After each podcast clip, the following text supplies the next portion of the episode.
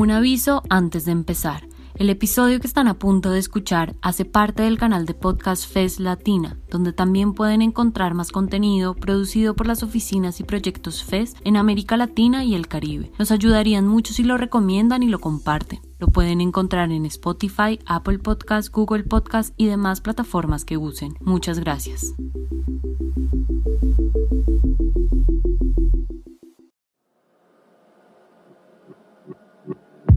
El diario El Espectador, en asociación con la FES en Colombia y la Universidad de los Andes, presenta Cárceles y COVID-19, profundización radiofónica de una emergencia. En esta tercera entrega, autoridades penitenciarias rinden cuenta de su gestión.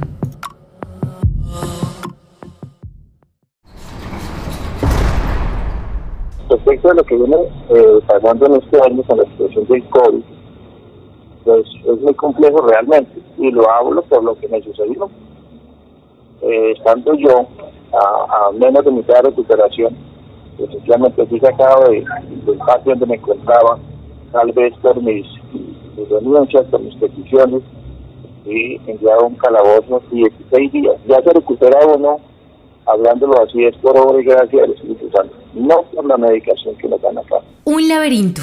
Así podría definirse la historia reciente del interno que ustedes acaban de escuchar. Asegura que resistió el COVID-19 en medio de las peores condiciones y aunque ha estado un par de veces contra las cuerdas, la enfermedad no lo ha tumbado ni le ha robado todo el aliento. Desde la cárcel La Picaleña en Ibagué, donde cumple una pena que aún le falta medio siglo para hacer un recuerdo, detalla un castigo que nunca fue registrado en su sentencia condenatoria. Sobrevivir en el caldo de cultivo perfecto para un virus. El interno estaba recluido en la cárcel La Modelo de Bogotá. Sin embargo, el 22 de marzo su vida dio un giro tras un cacerolazo que terminó en uno de los intentos de motín más violentos de la historia. Tras la noche de protestas, en las cuales se pidió medidas eficaces para enfrentar la pandemia creciente, hubo un saldo de 24 muertos y 90 heridos. En estos momentos nos tienen abandonados, nos tienen como perros.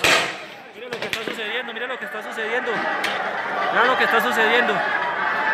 Esto es lo que está pasando aquí en la cárcel. La modelo. Cárcel La Modelo. En toda el ala, en todo el ala norte. Esto es lo que está sucediendo en estos momentos. Miren, miren, esto es lo que está sucediendo. Miren cómo nos tienen abandonados. Nos tienen abandonados como perros. ¿Cómo pagó el interno la rebeldía de sus compañeros? Bueno, lo mandaron para Ibagué, donde a mitad de año el COVID-19 hizo con él lo que mejor sabe hacer cuenta que lo metieron en un calabozo y su hijo solo se enteró cuando un compañero, de él logró comunicarme que, pues, él se encontraba ahí aislado, pero pues que no sabía si iban a dejar ahí todavía o si ahí lo trasladaban a otra ciudad. Lo escuchaba muy débil y pues, tremendo porque lo primero que me dijo fue que se iba a bañar. Después de 14 días, lo primero que voy a hacer es pegarme un baño apenas llegue el agua acá porque pues, bien, está tampoco así ya el agua, se ve el agua todo el tiempo y ya pues logré eh, consignarle algo más para que pudiera comprarse algo de comer, pues medio decente porque allá tampoco la comida era muy buena y pues, con las manos sin, Directamente desde el despacho del director del Instituto Nacional Penitenciario y Carcelario, el brigadier general Norberto Mujica, se vienen implementando decretos que pretenden volver a una nueva normalidad en las cárceles. En los centros de la institución hoy se presenta una cifra de 1.728 contagiados. Por ejemplo, el pasado 28 de septiembre se aprobaron los permisos administrativos de 72 horas mensuales que algunos internos podrían usar para visitar a quienes los han esperado durante meses. Hoy se estudia que vuelvan las visitas a las cárceles, pero al parecer el costo sería más alto del esperado. Se dice que entonces los que salgan a visita y se dieron a esas cárceles automáticamente antes de la visita tendrían que irse a un calabozo, no podían ni siquiera regresar al patio, sino bajar eso del trasteo y de su visita salir directamente a un calabozo a aislarse por la cuarentena.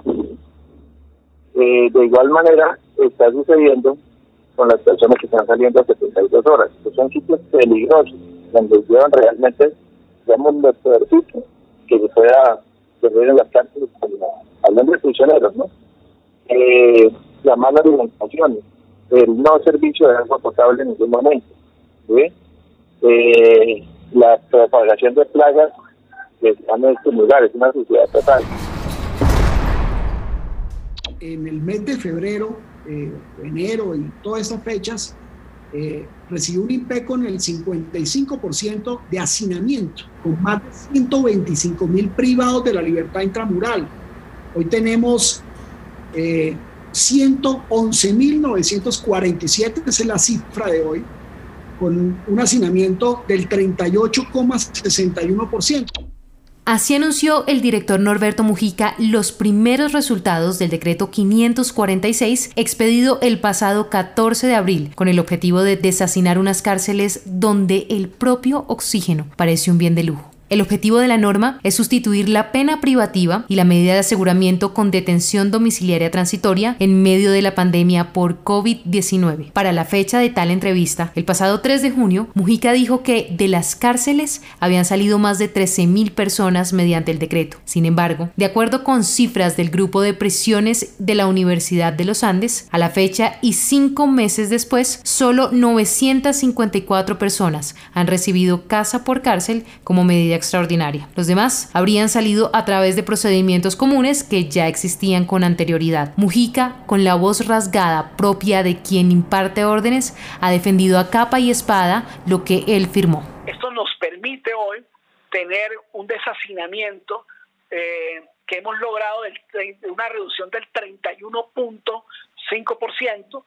Eh, acuérdate que eh, más o menos en el mes de enero, febrero estamos con un hacinamiento del 55% y hoy tenemos un hacinamiento del 23,3%. Entonces, digamos que eso eh, nos permite eh, realmente que vamos por el camino correcto. Estamos ya revisando el protocolo, las zonas también de aislamiento para efectos de que también reactivemos ya las visitas de abogados a aquellos que las quieran hacer de manera física y poco a poco yo creo que nos, el tiempo nos va a ir llevando a que reactivemos las visitas ya físicas de familiares, de a uno por privado de la libertad, y ya estamos haciendo unos pilotos eh, para que en el momento que tomemos la decisión, pues podamos asumir con la mayor responsabilidad eh, lo que se nos pueda llegar a presentar, que es obviamente eh, una vulnerabilidad frente a los casos de contagio que se puedan llegar a presentar.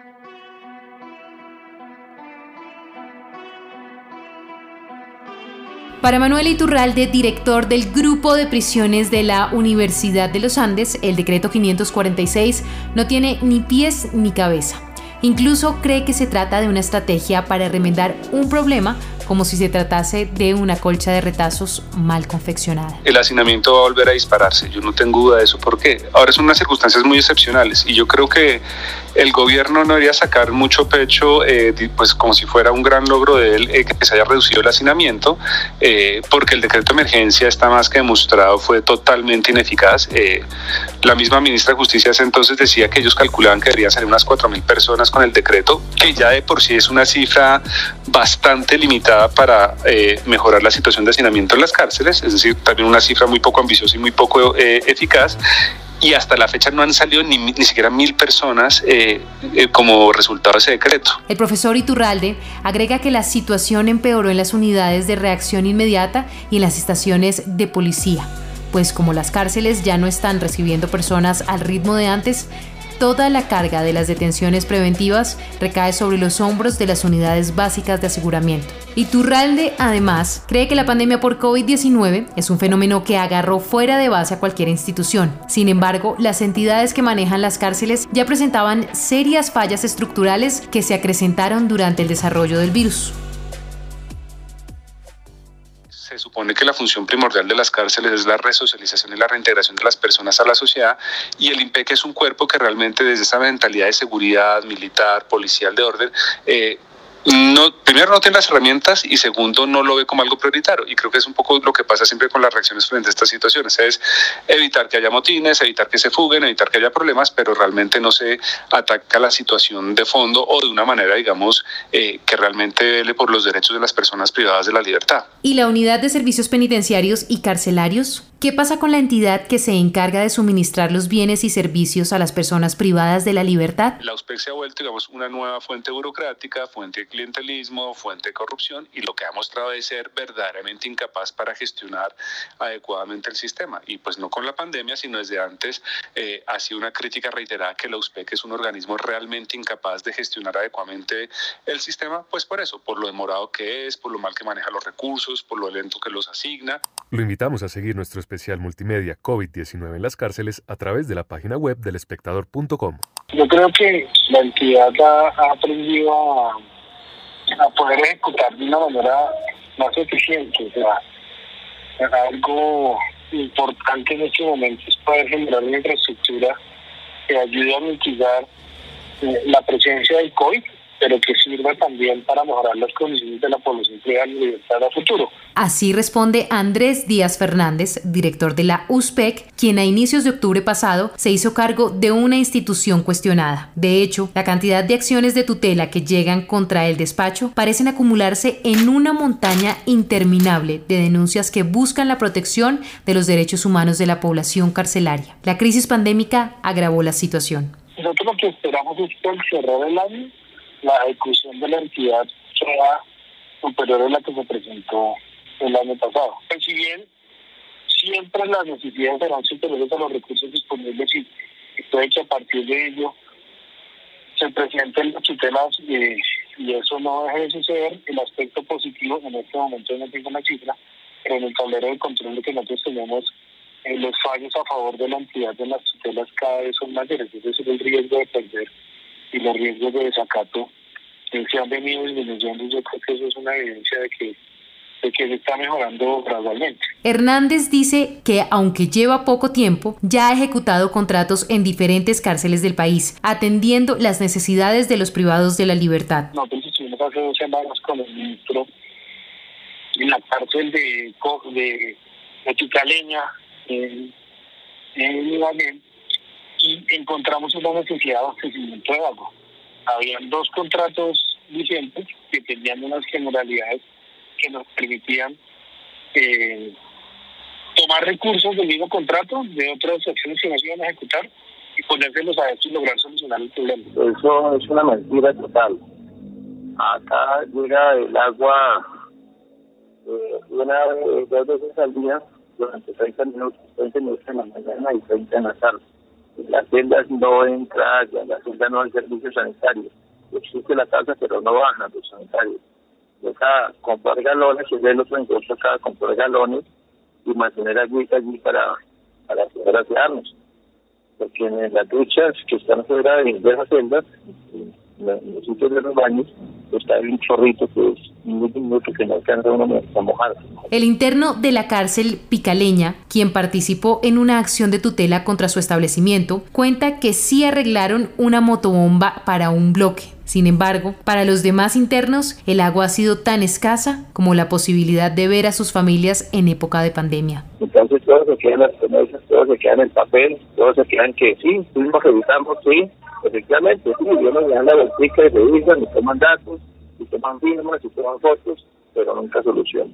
Esa es la verdad. En este momento nos queremos detener, hacer una pausa y contarle algo que quizás no conocía y que está sucediendo desde el siglo pasado. Hoy la grave situación de las cárceles en el país se define como un estado de cosas inconstitucional. Usted se preguntará, ¿qué significa esto? Pues a través de tres sentencias en 1998, 2013 y 2015, la Corte Constitucional que es el máximo órgano de la justicia, ha dicho que en las cárceles colombianas se violan muchas de las normas consagradas en la Carta Magna. Para entenderlo mejor, el abogado magíster en Derecho Procesal de la Universidad Nacional Oscar Mauricio González presta su voz para hablar sobre el estado de cosas inconstitucional. Hace referencia a que hay una cantidad, ya es una marea de violaciones reiteradas a la Constitución y puede que si se miraran de forma aislada, pues diríamos sí, se están violando los derechos de este preso en tal cárcel X o Y, pero cuando se mira de manera panorámica, entonces se empieza a decir no.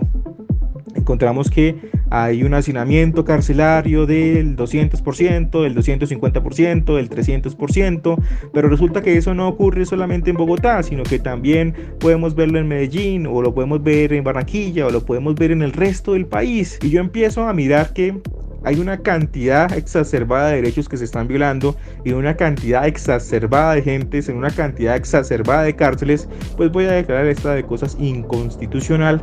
¿Para qué? Para tomar acciones urgentes.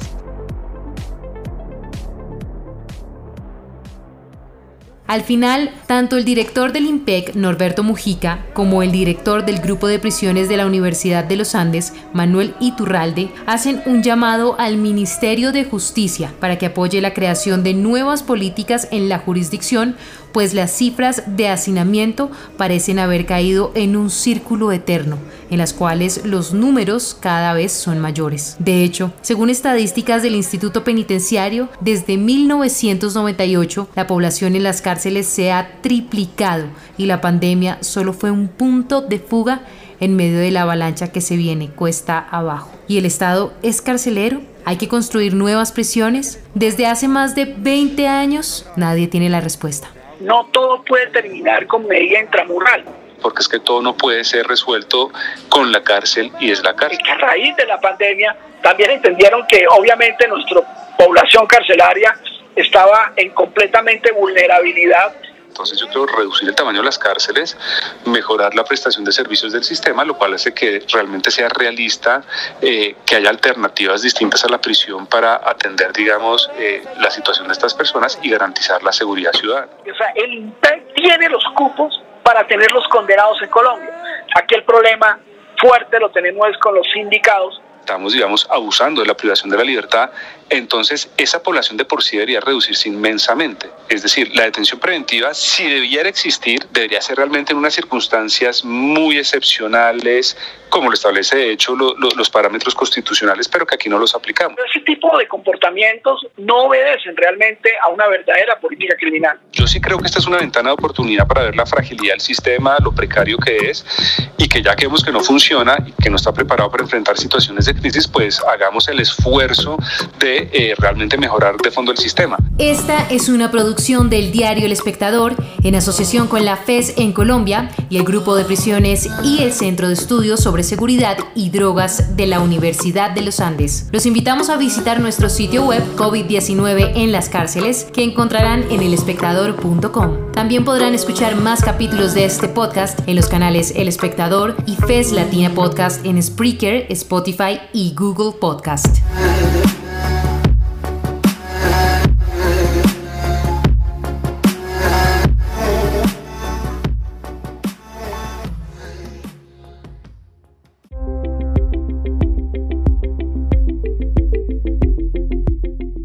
Muchas gracias por llegar hasta el final. Si les gustó, nos ayudaría que lo compartan. Recuerden que este episodio hace parte del canal de podcast FES Latina, donde también pueden encontrar más contenido producido por las oficinas y proyectos FES en América Latina y el Caribe. Nos pueden encontrar en Spotify, Apple Podcasts, Google Podcasts y demás plataformas que use. Les esperamos en un próximo episodio.